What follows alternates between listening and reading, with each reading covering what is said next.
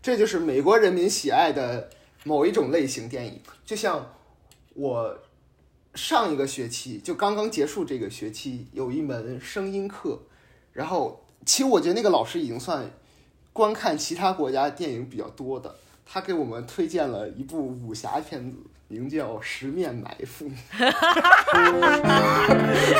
并且这样一、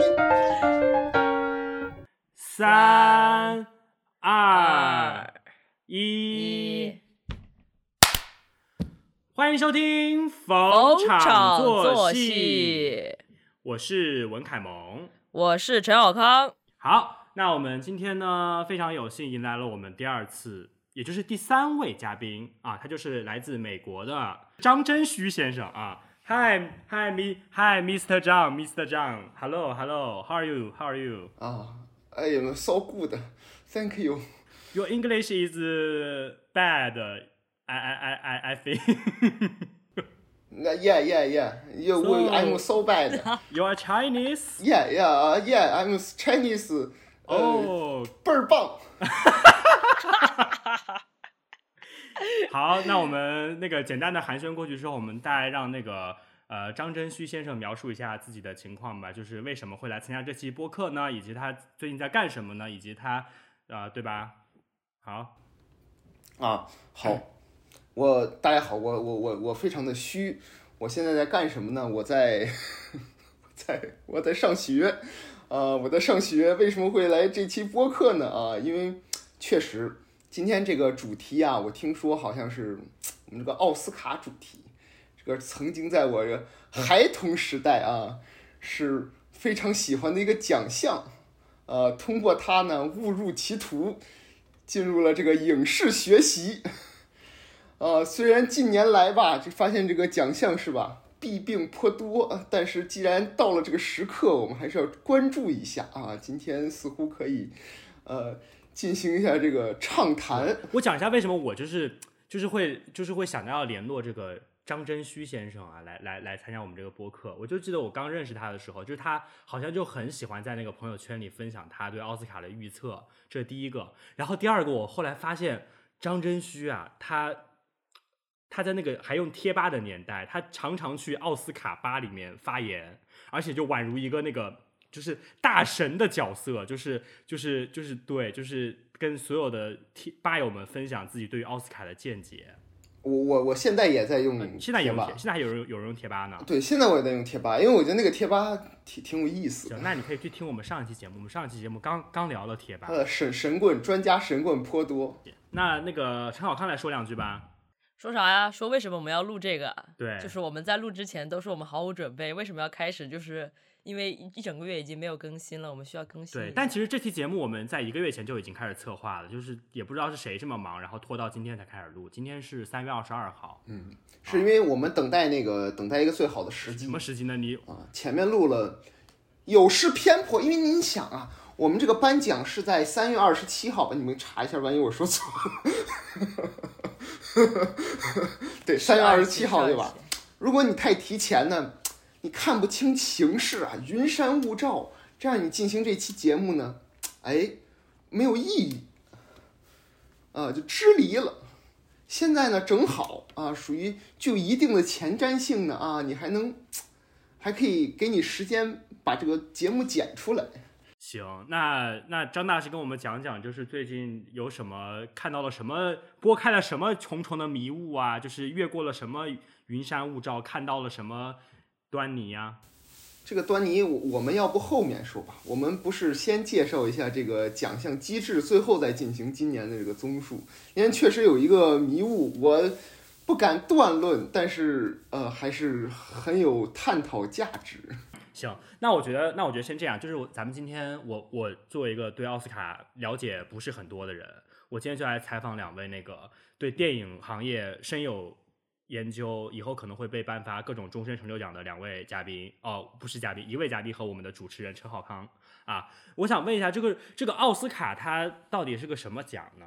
那它这个奥斯卡它跟什么欧洲三大呀，跟什么金马呀，什么跟什么金鸡呀，就是跟这种奖项比起来，它有没有什么最大的特点，跟它最大的不同？你们？可不可以稍微讲一讲？看你们谁先讲。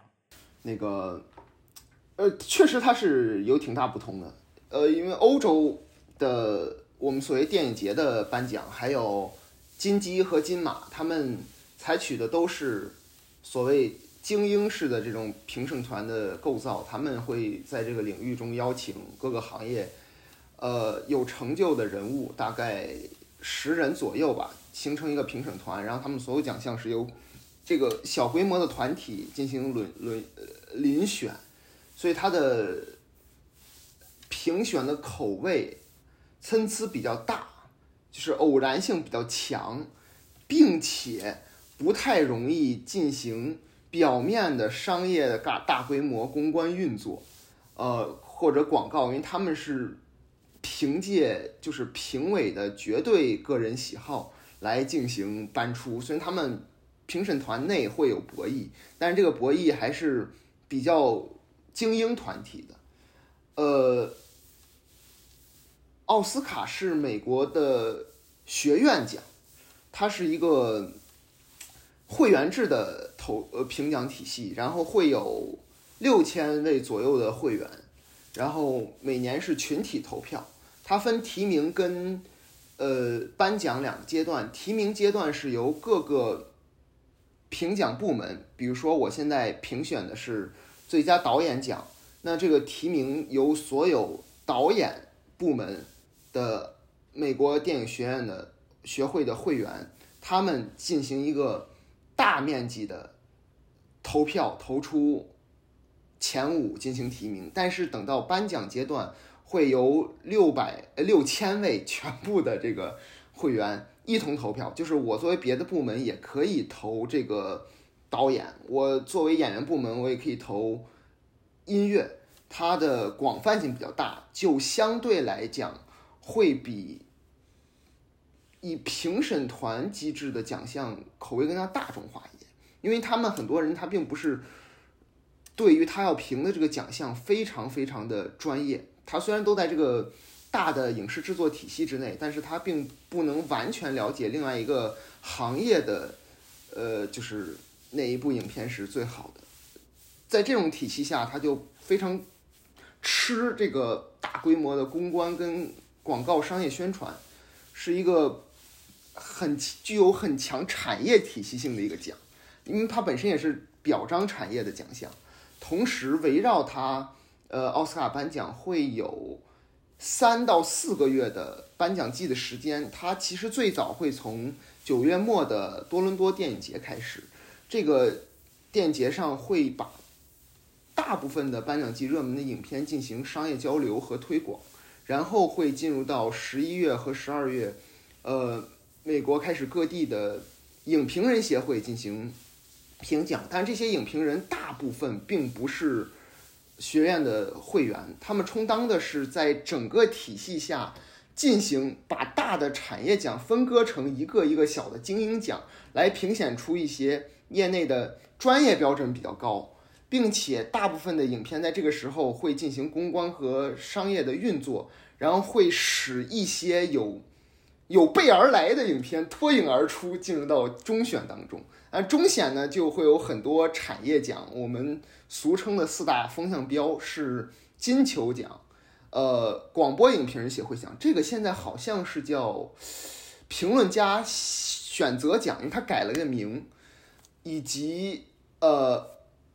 工美国的工会奖和英国学院奖，他们实际上就从这种由影评人分割出的这种精英评审团体系，再回归到所谓逐渐回归到大的工会体制、会员体制评奖，以及呃顺带到我们最后一般三月左右颁颁发的奥斯卡，它进行到一个过渡阶段，就是有一个很长的流程，它竞选影片是一个很长的一个运作过程。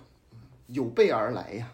我我觉得你也是有备而来呀，这么长一段都没看稿子，直接就讲出来了。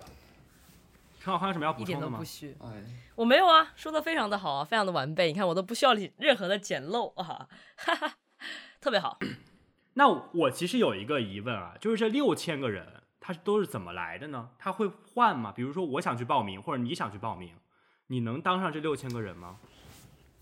是这样的，他首先是有一个，他是邀请制度的，就是他会在呃美国学院的范围内邀请每个领领域具有成就的人选。首先，你能成为会员，你已经是这个行业的精英了。呃，并且呢，会员制度有个巨大的变化，这也就是我们看近几年的奥斯卡和。十年以前，甚至是五年以前，已经有巨大的变化，就是因为它的会员制度发生了天翻地覆的改制。在一六年以前，奥斯卡的会员是终身制，就是我如果邀请你了，你是终身会员，一直到你去世，你都会成为奥斯卡的评委，除非你今年弃权。但是在二零一六年之后呢，呃，它变成轮选制。就是一六年之后颁发出的会员，我记得它的有效期是十年还是五年，反正是有一个期限。在这个期限之后，如果学院觉得你有资格，会继续给你颁发这个评选的呃资格。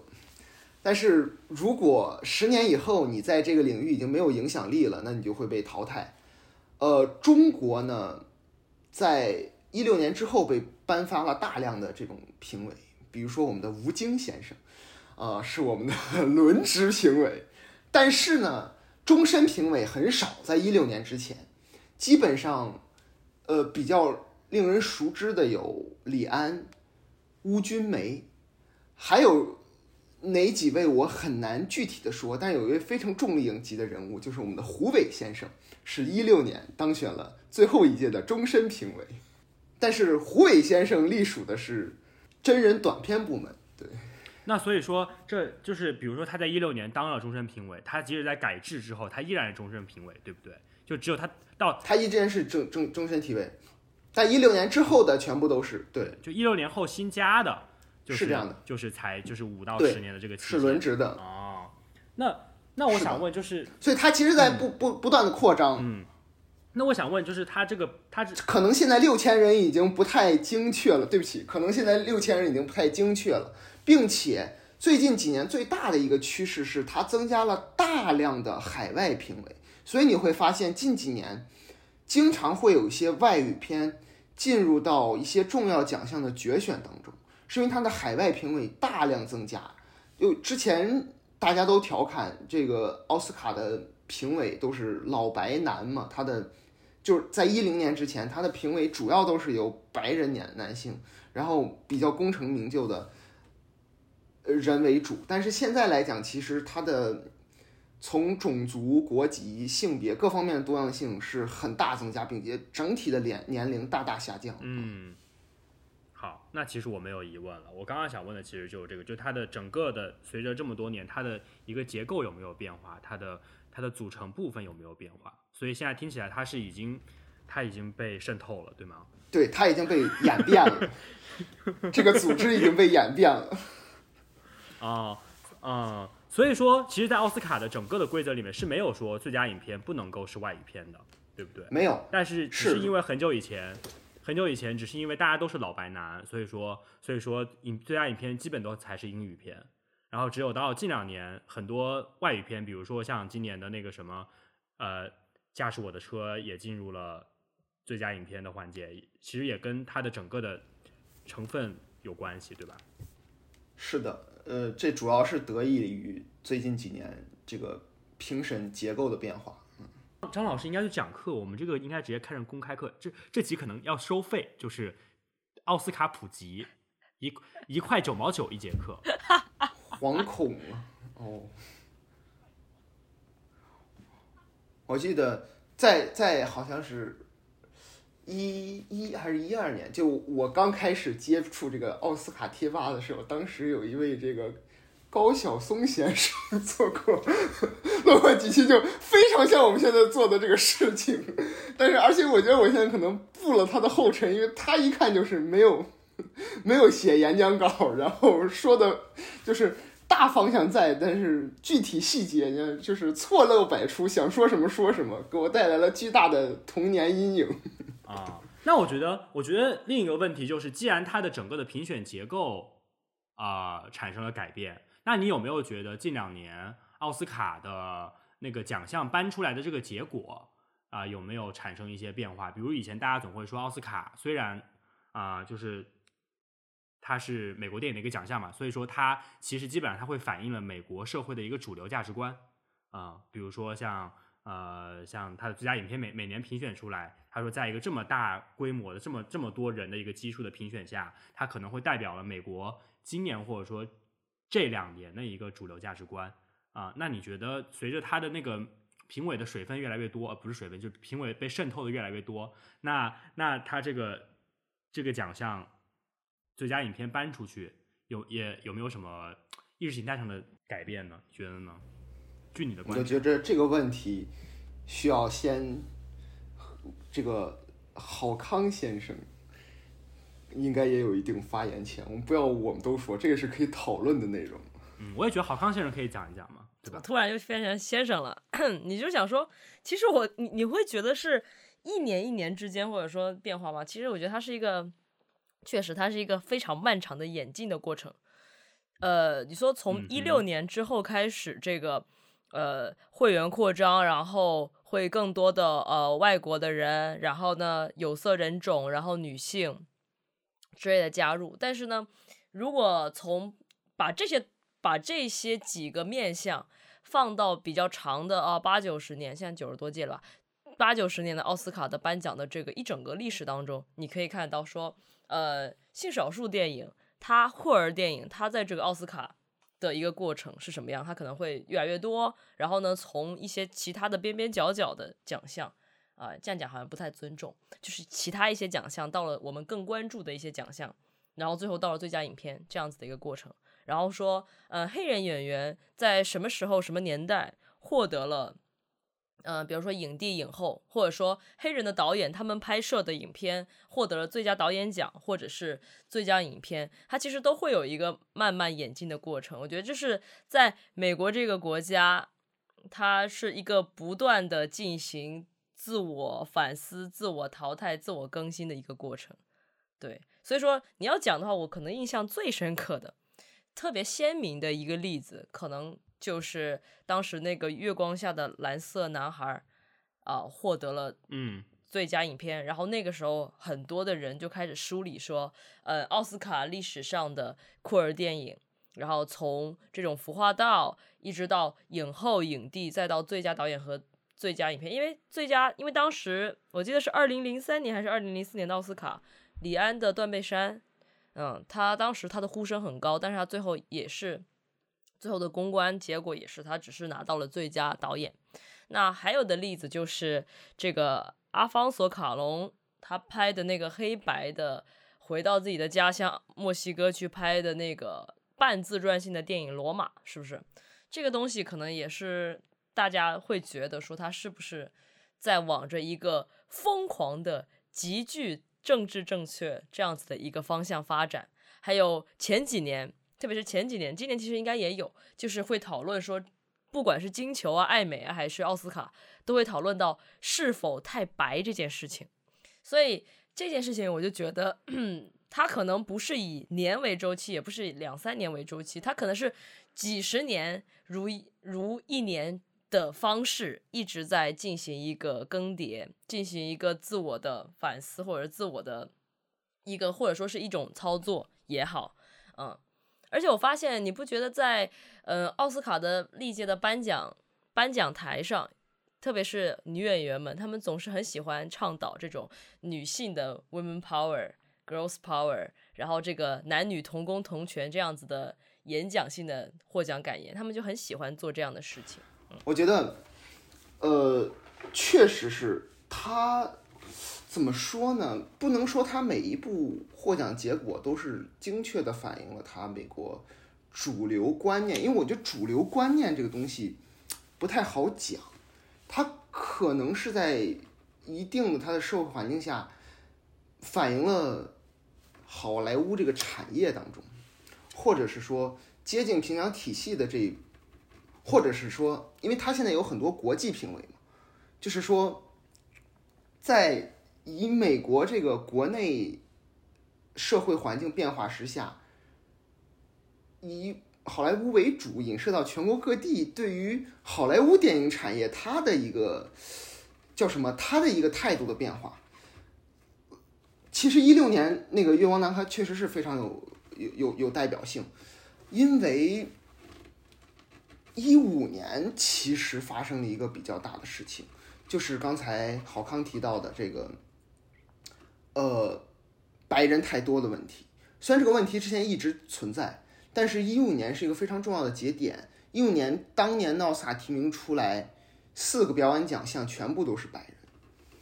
然后当时引发了巨大的风波，然后一六年之后，我们明显能感觉到，就是从提名开始到颁奖结果，在这种多样性方面有非常大的变化，其实是一个很大的冲击。包括去年的金球奖，就直接给把这个奖给基本上快冲没了。对，它是它是一个大的一个。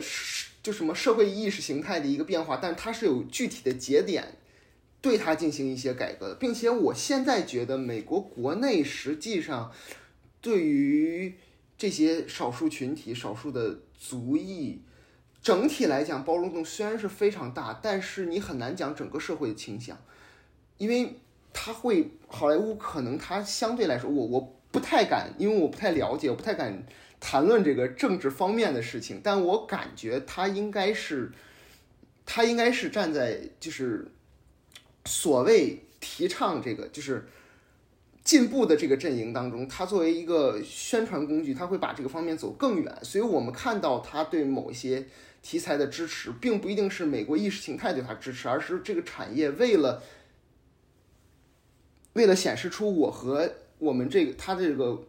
社会当中，另外一方面与他就是保守的势力在做斗争的时候，我一定要更多的迈出一步，就更多的产生。尤其它是一个类似于什么文化产业，它的文化的最高产业代表人类丰富的精神世界，就必须要把这一步迈出去。对，我觉得是这样的。但是你真正来讲，它对我觉得它作为一个，它很复杂，它它对于。它因为它的商业，它的商业渗透非常严重。如果你论它主要就是，它是不是想包养这些题材的电影？那我们其实如果看一些欧洲电影节，那个是更加对更加直接的。但是如果看奥斯卡的话，我觉得它夹杂了一些因素，我们很难直接说哦，现在的这个整个的这个行业或者美国，他们真的是在完完全全的。支持这些很难说，因为他是有一些很很就是他的这个国内思想的分裂还是比较严重的，比较严重的，这个可能略有体会。嗯，哎，那我可以还可以补充一点，就是奥斯卡，你说奥斯卡以前是老牌男的天下嘛？那同时好呃好莱坞就是好莱坞这个地方，它其实以前也会被叫做呃犹太裔的天下。嗯，就是很多的那些业界的这些大的制片公司的大佬，其实很多有名的制片人，甚至导演，他们其实都是犹太裔的。所以说，呃，其实刚才啊，真虚先生其实说的其实没错。嗯、电影行业它作为一个文化的产业，但是它具有商业性的同时，它还会有意识形态的引导，所以它可能会跨的那个迈的步子比较大嘛，啊、所以说，当当这个行业它更多的人，或者说掌握这个行业主流的话语权的人是犹太裔的时候，他就会对于这个东西会产生一些影响。而且你要讲美国到底有什么主流价值？真正的主流价值其实不是自由、平等、性少数、黑人、平权这些。我觉得美国的立国难道不是清教徒吗？对啊，其实是更保守的。呃，基督新教、基督教的这个教义和势力，其实相对欧洲来说，美国其实是一个非常保守的国家。我觉得这个是大家的一个共识吧，这个得先有个共识。所以，美国主流价值观应该是保守的基督新教基本教义。哈哈。这个才可能才是真正的美国主流价值观，我觉得。但其实郝康现在提到这点，我也正好想问我们这个环节最后一个问题啊，就是就是郝康把美国我们对于美国主流价值观的一个定义拉回到了啊、一个基督基督新教立国的这样的一个比较保守的、比较呃清教徒式的，甚至可以说是禁欲的啊、这样的一种形象。但是，但是同样我们又可以看到，他仍然在匍匐前进的去去制作一些题材。当然，可能他制作这些题材的方式是保守的，他的形式。很难说好莱坞的形式有什么创新之处，我觉得这个是这个也是一个共识，对吧？就是他可能在触碰这些题材，但他的形式可能仍然是一个老套，所以我说它是一个匍匐前进的一个一个形一个形态。那其实我比较好奇的就是，我们仍然去观察一六年或者一七年再往今天的这些电影，就是好莱坞电影，好莱坞它的这个工业体系跟美国政府的那个关系。大概是什么样子的？就是诸位了解，两位了，不知道两位了不了解啊？就是我们看到，大概一六年川普当选，一七年他上任，那整个美国它是有一个往右倾的一个形呃一个趋势，也就是从开放转向往往内收，一个保守，从一个全球化转向一个单边的这样的一个形态。但是我们发现好莱坞它这几年反而一六年以后，有可能是我们说的评委的一个改制，有可能是一些别的原因，它的最佳影片，比如说一六年给了。呃，刚刚我们说月光男孩嘛，一七年就是给了那个一个人跟一个人鱼恋爱的那个水形物语嘛，对吧？那一八年给了一个绿皮书，啊、多老呃让人看不下去的一个故事。那一九年给了给了这个来自韩国的是吧？那个寄生虫。二零年又给了啊、呃、我们的这个禁片导演的游牧人生，No Man Land 的。那那今年你看又对又。今年还还没有颁，那就是对于这个情况你们怎么看？就是好莱坞它跟美国政府的啊、呃、那个一个比较暧昧的关系，因为比如我们今天如果谈经济跟政府的话，就没什么好谈的了，就是也不需要谈，就大家都知道。那好莱坞跟那个美国政府的那个关系到底是什么样子的呢？嗯，长期来说不太清楚，但我觉得你提到的这几年，我们可以把它归纳为这个特朗普先生。任职下的几年，呃，好莱坞的关系是，就是我刚才说的，他做出更多多多元性的这种选择。我个人认为，他是他其实是希望和政府的这种所谓他的政策划清关系，或者说也不是划清关系，他没有划清关系这样说。其实对他们来说是，他们想改变这个，所以他们用自己声音来改变。发发，结果就是使整个这个评奖的规则结构以及结果发生了很多变化，但这个确实是比较精彩的，因为我们在之前几年很难看到这样的，就是看到这些影片进入到最后的决选当中。但是这个其实是我今年想说的，待会儿我们可以去探讨一下今年的最佳影片，就。因为今年我明显能感觉到，就从前前期的各个影评人协会奖当中，就是《犬之力》这个片子，它已经进入了横扫的趋势，在提名上也绝对的领先。同时，因为其他这种大制片厂出场的影片很难有和它抗衡的，所以我在周围一些。人平时聊也大致都认为《犬之力》可能是今年最有竞争力，尤其是最佳影片最有竞争力片子。但是，我隐隐的觉着好像没有那么简单。我觉得这个影片还是很难被很难被这个体系下的价值所接受的。我总觉得，如果有另外一个有一些挑战力的影片，很有可能会把它掀翻。目前来看是。监听女孩是一个可能一开始提名都不太稳的影片，但是在最后这一个月有非常强的上升态势。其实我我之前都没有注意到监听女孩，但我隐隐的觉着贝尔法斯特还有竞争力。但是现在发现了，因为昨哎前两天监听女孩拿到了他的制片人工会，所以我感觉越来越有希望，越来越有希望。但是很难说，因为美国。每个产业都有自己的工会，尤其在电影产业，每个产业都有自己工会。比如说，连音响师都有自己工会。我们说到了奥斯卡会员有六千人，六千人当中，它分不同部门，可能最大的，比如说导演部门或者制片部门，它会有个每个部门会有个五六百人。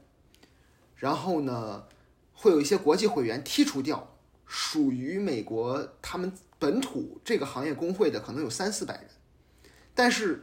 这个制片工会奖呢，就是整个工会的所有人一起投。比如说我这个工会里面有三万人，我三个万人一起投出了我的工会奖，然后其中的精英代表会是奥斯卡，就它有很大的重合性，它也是一个产业奖。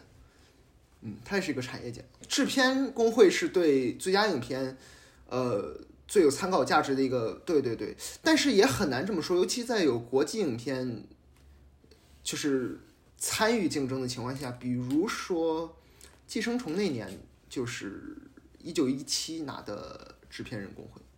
驾驶我的车必须要说一下，驾驶我的车，因为它的竞争力不大，所以没有太谈它。但是今年整体来讲，就我们提到。奥斯卡之前会有两个月的影评人协会奖，它遍布美国的各个州，它数量非基数非常大。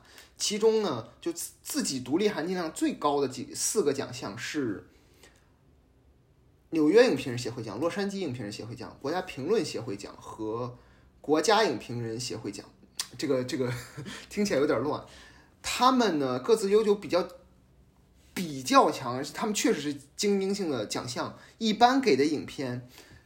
还都挺偏的，就是跟奥斯卡口味不太一样。历史上呢，基本上就没有什么外语片来得，但是今年我驾驶我的车好像拿了这四个奖，拿了三个，就是放在哪一年，就是即使是英语片，基本上没有说这四个奖能拿两个以上，因为他们口味差别非常大，就基本上是独立性还有地区性的。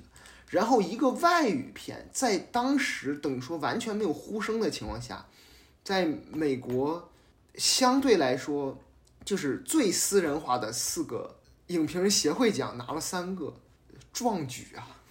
健听女孩，且它的公关点主要放在了残疾人士上，但它是一个翻拍影片，就是这其实是整个这个它它在意识形态下，它会它对题材它对类型的赞扬。大于他对影片本身探讨的人的情绪跟价值的赞扬，我个人是认为目前来讲是这样。就是虽然我们的类型是更加多样性，但是在处理私人化情绪比较细腻的影片，它依旧是占劣势的。这也是为什么，比如说《断背山》，比如说《罗马》，就很多年这么呃少年时代就这么多比较私人化。情绪电影进入他他他在整个产业当中有巨大呼声的时候都没有能够获奖，只有一次就是《月光男男孩》。我目前脑子里想到的只有《月光男孩》，他是非常简，呃就是非常纯粹的去阐释人类情感与精神世界影片。因为其他影片，即使我们说它的类型在变化，它的《寄生虫》或者《无依之地》，他们。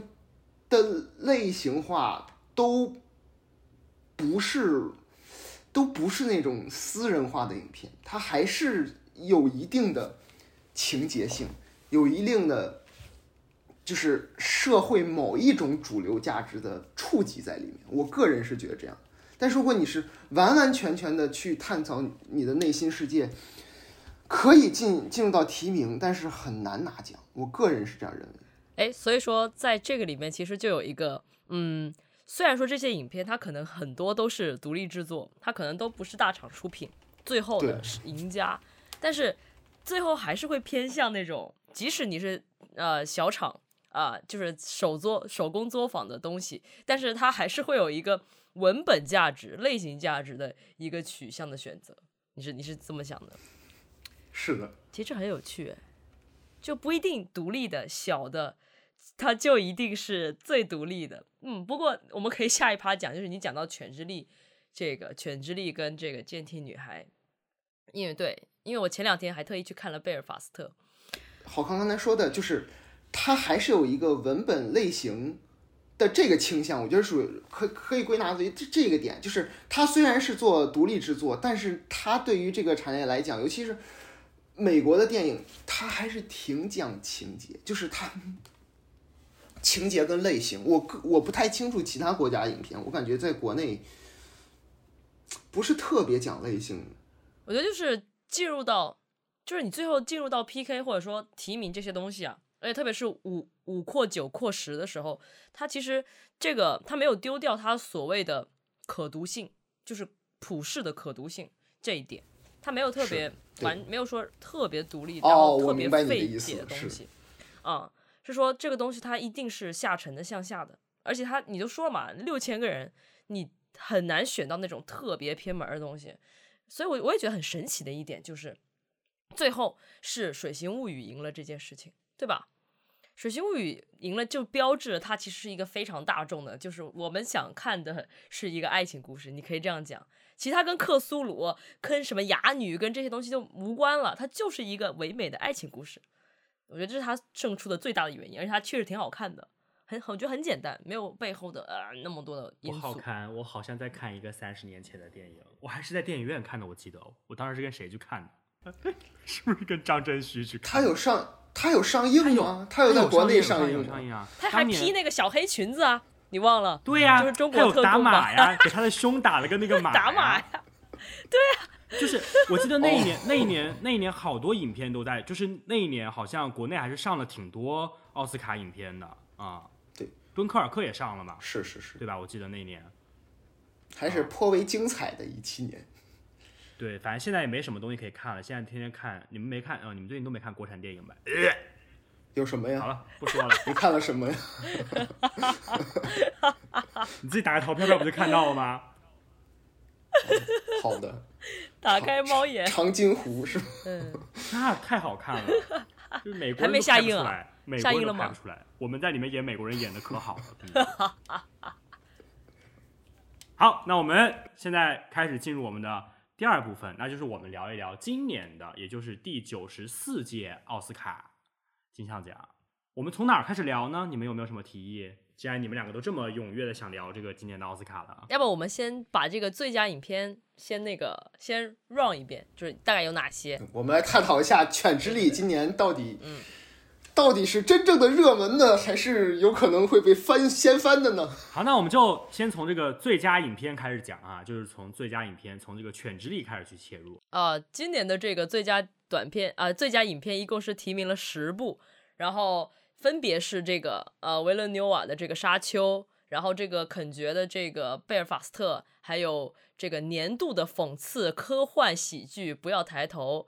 然后这个斯皮尔伯格的这个翻拍自非常经典的歌舞片的这个《西区故事》，还有这个今年的算是国际影片的代表啊，冰口龙介非常夯的这个《驾驶我的车》，以及刚才张须先生说的《舰艇女孩》黑马，还有威尔史密斯的跟他的女儿演的这个嗯呃网球名将呃姐妹姐妹花啊，国王理查德一个传记片，还有就是。呃，甘草披萨来自大家都非常喜爱的这个作者型电影吧，这个 PTA 的甘草披萨，还有就是《玉面情魔》，嗯，呃，陀螺就是《水形物语》的导演陀螺，结合了一大帮这个大型的卡司翻拍的经典的电影《玉面情魔》，以及最后这部就是简康平啊，大陆叫做简坎皮恩啊，没有我说导演的名字，简坎皮恩或者叫真康平，他的《犬山记》或者叫《犬之力》，对，就是一共就是十部进入了今年的这个最佳影片。好，那呃，两位都看了吗？这十部尚未尚未全部观完，我也是尚未全部观完。陈小康，陈小康看完了。我本来以为我今年看的不多，但是我前两天因为要录节目，我就搜了一下这个名单，我发现我竟然看的还挺多的。全看过 了。对，我，我发现我竟然陆陆续续的都把它看完了。你就是那六千分之一呀！是啊，六千分之一赶不上您呢。我我是要感谢这个台湾的院线。啊，行吧，那就先聊什么呢？犬之力啊，聊聊犬之力。我也是前天刚看完犬之力，好无聊的电影啊。那您多说一说吧。谁多说一说？哎呀，我终于说，您来说一说。我们三个人是不是在在？刚才那一刻达成了某种共识。犬之力吗？我感觉到，我看到了，就是看到对你们俩的表情，我就嗯，对不起，我也我也说，我是在班上有人放这个电影，我进去之后，我一我突然一个大窒息，我说要在一个班上这个条件这么差的环境，低音巨重的一个地下的教室，然后他要。放这部片子全放，放完之后还要讲，我就说有什么可讲的？我就在那里边划手机边看，对不起，对不起，对，这就是。我跟你说，虽然这部片子我觉得很无聊，但我还是给出了四颗星。啊！但是这部片子可能是我所看所有的同志影片里面无聊程度仅次于《断背山》的一部。我跟你说，我非常讨厌《断背山》，那是我看过最难看的。我跟你说，我的论文研究对象每一节课在大学部上课，每一节课都要拿《断背山》来做例子，他觉得《断背山》是最好的电影。哈哈，你们打一架吧。我长我看过两遍。我第一遍看的时候，我就是一直在玩手机，我就说我不、嗯、我不相信这个电影这么有名的电影这么难看。然后我第二，然后我就是一边玩手机一边把它看完，中间中间可能还睡了一下。然后我第二次呢，就是我决定聚精会神的把它看完。嗯，它就是很难看，就是咱也就是不懂，可能就是咱就是欣赏水平不够啊，就是不太喜欢这个断背山。你知道为什么吗？为什么呢？你知道为什么吗？断背山和犬之力就是我刚才说的。真正代表美国主流价值的哦，对，我刚其实也想说这样，这是美国人民喜爱的同志电影。对，你想，你想，它就是要有很多这种啊中产的跟这个啊南部的啊这种东西，然后阶级的，然后呢用这种非常禁欲的这样的一个家庭的东西，然后呢在里面，然后里面的男性啊，大家都会就是所就大家那些评就是影评人就开始了，就是啊。把男性什么阉割的男性气质，打破的男性的阳刚，什么什么的阴柔，我就说，其实我心里就是一句 OS，就是放你妈的屁，就明明就是，哈哈，对，你知道吧？所谓的这个打破的男性的阳刚气质，其实就是保守的，呃，保守的美国对于，呃，保守家庭里的美国对于性少数的态度啊，就是这样，他其实一点都不。出尘超绝，他就是很技术。或者我觉得另从另一个方向来看，就是那个本尼演的那个牧场主，他这个人就是北美国本身，他就是美国，他就是你说那个清教传统下的那个最保守的美国，然后他被一些性放荡势力，就是就是那个就是受到了一些震撼的教育，他被一些性放荡教育，被一些如此自信的。欧洲人，脱了衣服呀，很自信的娘娘腔走路，然后然后震撼到了，然后对他其实，如果你这么看的话，我觉得也挺合适的啊。但我觉得给这部片子打四颗星，还有一个就是我觉得他摄影很好。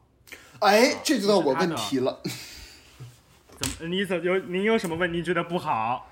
对我，我觉得他摄影不，我什么高见啊？不，我对他的摄影。不太看的不太舒服，因为他的摄影有很多就那种田园风光，拍的非常美丽。首先第一点，嗯嗯，他是在新西兰拍的，对吧？你那个地方一看，你就把很难把它联想成为美国西部，这是第一个问题。但这并不是最主要的问题，对对对对对，这并不是最主要的问题。最主要的问题是他的摄影太风。太风光了，太还有很多那种无人机拍摄，非常丝滑。但是它的故事并不是这样的，它故事非常的，它故事非常的近，它讲的是一个非常，是两个人的故事。对，他讲非常隐秘的故事，啊，经常在，尤其是我我发现最后当本尼演那个角色，他中的是什么天花还是什么病毒，就是得了那个瘟疫，就是牛死牛身上那个被送，嗯，对。对，被送葬了之后，他给了一个俯瞰大好河山，跟着他送葬那个车，我当时觉得情绪非常跳。我我这是我个人来讲，或者是可能可能他这个摄影在一定程度上会给你一个就是说表层光鲜亮丽，什么自然隽永，实际上是这样的一个人与人的故事。但在我看来，我就觉得那个摄影太。太好看了，就是他追求一定风光性，没有和他的情绪的动势接上。但是个人比见，我我觉得我说他那个摄影好，倒不是，倒我没有想到这一些，我是觉得在其中看到很多呃场景的时候，我觉得他的摄影有在帮他的整个主题去讲话。特别是我记我印象最深的就是有几场是他在那个马房里面，啊、呃，在那个马房里面的时候，他会通过一个一个门。然后去拍外面的风景，然后其中有几场开始的几场呢，本尼演的那个角色，他是一个很典型的一个男性的形象嘛，就是那种很阳刚、非常阳刚的一个男性的形象。他整个人就会占了那个他在那个门里面大概有画面的三分之二的一个区域，他一个人会在中间占再占一半，就是整个画面看过去是通过他的这个雄伟的一个男性的背影去观看所有的事物的那样一个场景。到了后面，他逐渐的被那个。呃，小男孩啊、所感化、所吸引之后，就没有再再没有那样的镜头了。同样的场景里面，它变成了那个光影里面很小的一个角落。就是我觉得他很多摄影里面有这样的东西，然后让我看了之后，我觉得，嗯，我还挺喜欢的。嗯，就是他在通过画面讲故事这方面，是我很很喜欢的部分。那这样讲的话，其实你们两个人观点算打架吗？好像也不算打架，就是其实不算打架，就是、对，就是。对啊，就是凯蒙说的是说他在叙事的情境，在叙事的段落里面，他有用到这个。然后呢，这个小张说的其实是说，就是你你跳脱这个空，就是他过度的片段或者空间的片段，他为什么他的他的此时他的美学又是一种，又是一种怎么讲？呃，国家地理式的美学，它又不是贴贴近那个故事的，所以我在想说，他是不是要做这样的两两个、啊，很有可能这两个片段的一种抽离。其实能感觉到他一定是有有意为之的，就是所谓他的这个，他的他的这个，对，就有广大的有种新西兰田园，柏林，对，柏林苍穹下变成了什么？这故事中的这个犬山记的这个。呃，蒙大拿苍穹下，就是总是本来就是一个一个上帝一个天使在上面看这个痛苦的众生，然后当我要近距离的观察你们，然后我的摄影机又往下沉降，然后我又贴着你们，我不知道啊，是不是这种感觉？他可能要做这样子两个的，而且他有些事情里面还挺夸张的，就是他那个本尼演的那个角色，就是是刚应该是刚进他家的时候，他在楼上就是吹那个口哨吧，嗯。吹叶才吹口哨，他给的镜头是就极近，然后下面的人实际上基本上是全景的过程，就是那个非常夸张，让人感觉到就是就是都我我感觉有点有点超越了一般看一个故事里面介绍人物场景关系的那种普通的观看的界限，就他会一下给你到一个极其近，就是一个另外一个空间。也不能叫偷窥，他其实可以算是偷窥者，但给他是一个极近的那种。一般来讲，我们如果展展示一个人在一个远的空间关系，其实会把他包围在一些就是框架之下，然后你能了解他和主体发生这个故事关系当中这个人的空间关系。但那个是直接给你怼到他那个脸上了，然后还挺夸张的。就是他是不舒服的，对，他是不舒服的，不舒服的，然后危险的距离。对对对，对。这应该是坎皮恩的一和他是那个摄影师，那摄影师也很厉害嘛，老牌的那个摄影师，就是他们的一个算是他们的基本功吧，我觉得这算是他们的合格线吧，嗯、就是这套合格了视听的调度。但无论如何，我还是很不喜欢这部电影，它真的是太无聊了。Me too，它真的是太无聊了。这个这就是美国人民喜爱的某一种类型电影，就像我。上一个学期就刚刚结束，这个学期有一门声音课，然后其实我觉得那个老师已经算观看其他国家电影比较多的，他给我们推荐了一部武侠片子，名叫《十面埋伏》，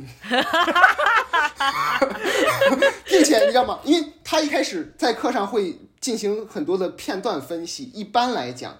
就分析几分钟，就像毕业生那种，他就只分析一个段落，这个声音啊和调度啊，他怎么把这个场景给塑造好。十面埋伏完整的看了十分钟。哪一段啊？竹林吗？还是？哎，是还是？对，竹林呢？看完之后还给我们看了英雄。怎么不看卧虎藏龙啊？这三件套啊！我靠。